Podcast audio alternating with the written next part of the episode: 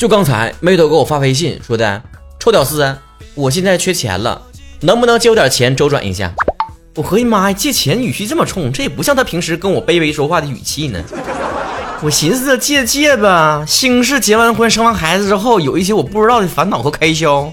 我刚要给他打钱，结果他又说过两天就还你，我立马就知道了。我说你不是他被盗号了是不是？我赶紧给妹头打电话了，果然被盗号了。妹头说咋知道的？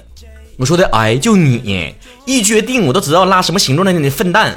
你啥家借钱的时候提过还钱那茬？我说哦，这样的吗？我后来又寻思过味儿了，哎，不对呀，盗号那人怎么管我叫臭屌丝呢？你把我微信改名备注叫臭屌丝了，是不是？这就是我们之间的友情。是的，现在唯一检测友情的方法就是借钱，借出去的钱就是泼出去的水。你说借完之后，你到时候催不催他还钱呢？催吧，感觉好像伤感情；不催吧，伤心伤肝伤肺的。反正我借出去钱之后，我是懂什么叫就是疯狂暗示了。哎。你看天上那朵云彩，像不像我借给你那二百块钱？就像我这种看起来脸挺厚，但是其实脸皮贼薄的人嘛，每一次催别人还钱，都比那个表白还费劲呢。其实叫人还钱，真的就是一场暗恋，你知道吧？你总是不好意思讲，你也鼓起勇气讲了吧，就要做好以后再也不是朋友的心理准备。青年人的崩溃是从入职开始的，老年人的崩溃是从学不会广场舞开始的，而像我们这种熟男的烦恼，是从借钱开始的。有的时候我都不得不防啊，从源头上杜绝借钱这种事儿。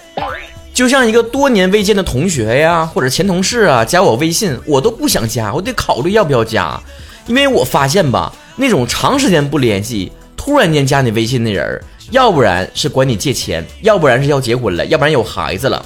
要不然帮他孩子投票，要不然帮他拼多多砍一刀，要不然就是他转行卖保险或者干微商了。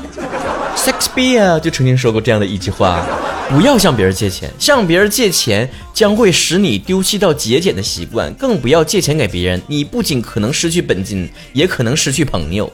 毕竟这年头，花出去的钱再也收不回本的情况，只有借朋友钱以及买基金。对于像妹豆这种欠我钱的朋友，别人都关心他飞得高不高。而只有我关心他啥钱还钱。我最近实在不行了，我就是买基金买的，我裤衩都赔掉了。我实在是缺钱呐，我都搁朋友圈发了。我说同学们，为了庆祝基金又把我绿了，今天还我钱可以享受九五折优惠。你催别人还钱的时候考演技，别人真还你了还得演呢，对吧？他真还你了，你就得啊，哎呦我我你不说我都忘了，你还欠我钱。哎呀，这事儿你这你这。哎呀，不用放心上。你说说我咋能忘呢？啊，我睁开眼睛是那些你欠我的钱，闭上眼是你欠我那些钱。我看天天是那些钱，我看地地也是那些钱。那份思念一刻都没有断过。朋友借钱是用来周转的，周转就分为自转和公转。朋友找你借钱的时候是自转，一天之内一定要借到，但是他还钱的时候就是公转了。我有钱我都整不懂了。我要欠别人钱的时候，我都得成天可心里面感觉是个石头，你知道？他们咋装的跟没事人似的呢？我也得当回渣男，我也得尝试一下。我也管一群人朋友借钱，是吧？虽然我朋友也不多，哎，借完我就装气免，我就当没这回事儿哈。虽然以前有很多朋友关系不是很亲密，他们也很少联系我，有的甚至两三年都不会打一个电话。终于我做了很多的努力，功夫不负有心人。现在状况不一样了，就现在我那些朋友每天主动给我打电话发微信，有的朋友一天给我打十来个电话，只要电话一接通，他们就急迫的跟我说，还不还钱，老子找人废了你！你说说，人家把钱借给你吧，是因为把你当成朋友了，对你的人品感到信任了，可这并不是你把他当成理所当然的资本呢。这世界上没有人是应该帮助你的，越是诚心帮助你的人，越是不应该被辜负。有的人呢，甚至抱着我穷我有理的心态。就像那没的那种臭不要脸的，我现在我提起来我就恨得牙根痒痒。他四五年前就跟我借过钱啊，借了三百块钱，到现在没还。曹哥记仇是不是很深？我跟你说，我能记住一辈子的不是什么初恋呐，不是什么前任，就是欠我钱不还的人。我现在再一提这个事儿哈，你说他说啥？他说的，哎呀，有那事儿吗？多少年了，真假的？有啥证据吗？哎呦我天！哦，你现在不都已经发达了吗？这么多粉丝，不都大主播了吗？还差这点钱了？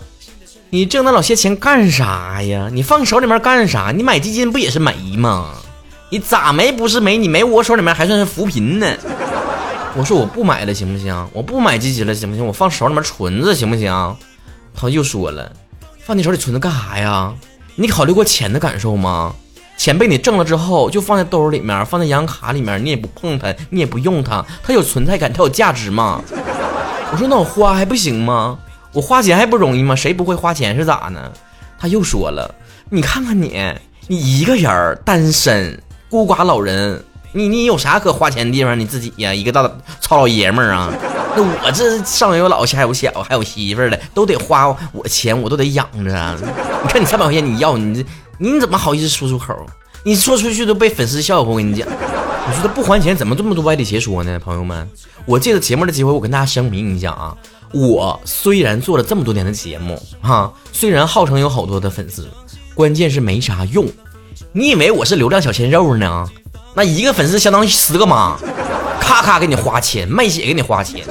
哎，再看咱的粉丝，哎，咱的粉丝。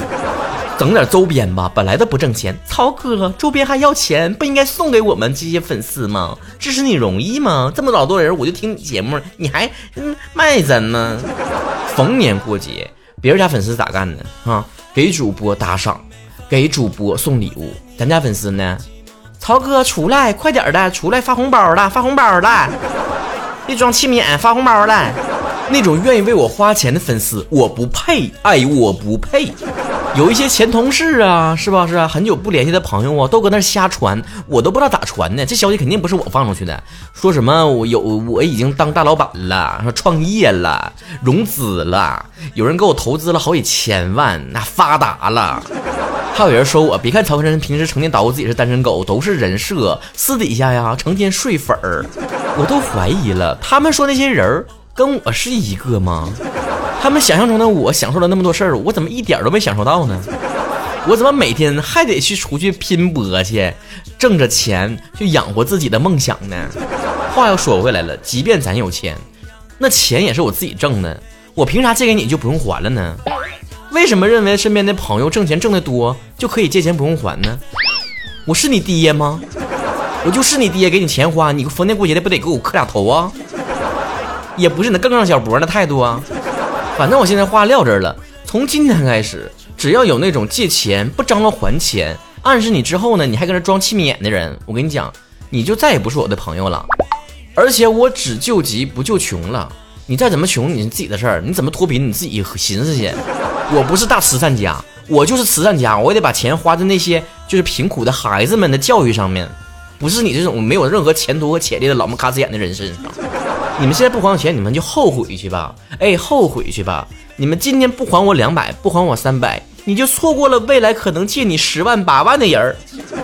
万一那帮瘪犊子里面嘴里面说的我融资一千万当老板走向人生赢家的那件事儿能实现呢？